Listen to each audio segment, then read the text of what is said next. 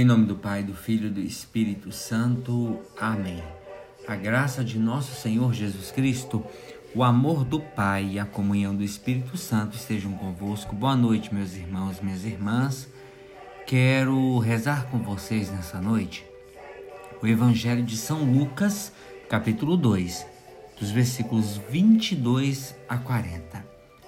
Quando se completaram os dias para a purificação da mãe e do filho, conforme a lei de Moisés, Maria e José levaram a Jerusalém Jesus a fim de apresentá-lo ao Senhor. Conforme está escrito na lei do Senhor, todo primogênito do sexo masculino deve ser consagrado ao Senhor. Foram também oferecer o sacrifício, um par de rolas e dois pombinhos, como está ordenado na lei do Senhor. Em Jerusalém havia um homem chamado Simeão, o qual era justo, piedoso e esperava a consolação do povo de Israel. O Espírito Santo estava com ele e lhe havia anunciado que não morreria antes de ver o Messias que vem do Senhor. Movido pelo Espírito, Simeão foi ao templo. Quando os pais trouxeram o menino Jesus para cumprir a lei, o que a lei ordenava, Simeão tomou o menino nos braços e bendisse a Deus. Agora, Senhor, conforme a tua promessa, podes deixar teu servo partir em paz, porque os meus olhos viram a tua salvação, que preparaste diante de todos os povos, luz para iluminar as nações e glória do teu povo Israel. O pai e a mãe de Jesus estavam admirados com o que diziam a respeito dele. Simeão os abençoou e disse a Maria, a mãe de Jesus: Este menino vai ser causa tanto de queda como de reerguimento para muitos em Israel. Ele será um sinal de contradição Assim serão revelados os pensamentos de muitos corações. Quanto a ti, uma espada te transpassará a alma. Havia também uma profetisa chamada Ana, filha de Fanuel, da tribo de Asser. Era de idade muito avançada. Quando jovem, tinha sido casada e vivera sete anos com o marido. Depois, ficara viúva e agora já estava com 84 anos, não saía do templo, de noite, servindo a Deus com jejuns e orações. Ana chegou nesse momento e pôs-se a louvar a Deus e a falar do menino a todos os que esperavam a libertação de Jerusalém.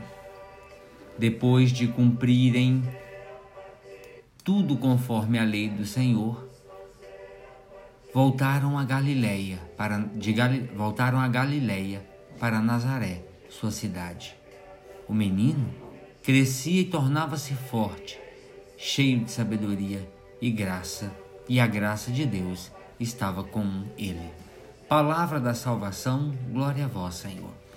Meus irmãos e minhas irmãs, neste episódio do Evangelho da Infância, Lucas apresenta-nos uma família a Sagrada Família, que vive atenta aos apelos de Deus e que se empenha em cumprir cuidadosamente os preceitos do Senhor.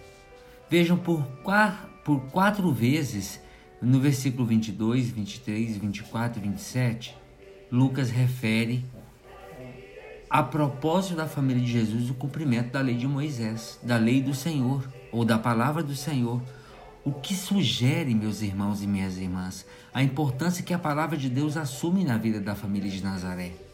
Trata-se, na perspectiva de São Lucas, de uma família que escuta a palavra de Deus e que constrói a sua existência no ritmo dessa palavra de Deus e dos desafios de Deus. Maria e José perceberam provavelmente que uma família que escuta a palavra de Deus e que procura responder aos desafios postos por esta palavra é uma família feliz, que encontra na palavra indicações seguras acerca do caminho que deve percorrer e que se constrói sobre a rocha firme dos valores eternos. Que importância que a palavra de Deus assume na vida das nossas famílias hoje. Procuramos que cada membro das nossas famílias cresça, membro cresça, perdão, numa progressiva sensibilidade à palavra de Deus e aos desafios de Deus? Será que nós encontramos tempo para reunir a família em volta da palavra de Deus e para partilhar em família essa palavra? Segundo a lei judaica, todo primogênito deveria ser consagrado, dedicado ao Senhor. Também Jesus é apresentado no templo, consagrado ao Senhor.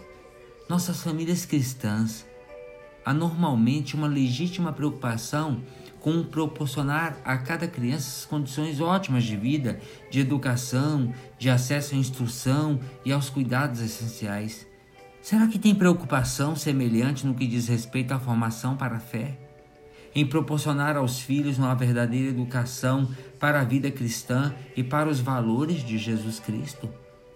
Os pais cristãos preocupam-se sempre em proporcionar aos seus filhos um exemplo de coerência com o compromisso assumido no batismo? Preocupam-se em ser os primeiros catequistas dos próprios filhos, transmitindo-lhes os valores do Evangelho? Preocupam em acompanhar e potenciar a formação e a caminhada catequética dos próprios filhos? Em inseri-los numa comunidade de fé, de integrá-los na família de Jesus, de consagrá-los ao serviço de Deus? Simeão e Ana, os dois anciãos que acolhem Jesus no templo Jerusalém, não são pessoas desiludidas da vida, que vivem voltadas para o passado, sonhando com um tempo ideal que já não volta, mas são pessoas voltadas para o futuro, atentas ao Deus libertador, que vem ao encontro que sabem ler os sinais de Deus naquele menino que chega e que testemunham diante do Deus dos seus conterrâneos a presença salvadora e redentora de Deus no meio do povo.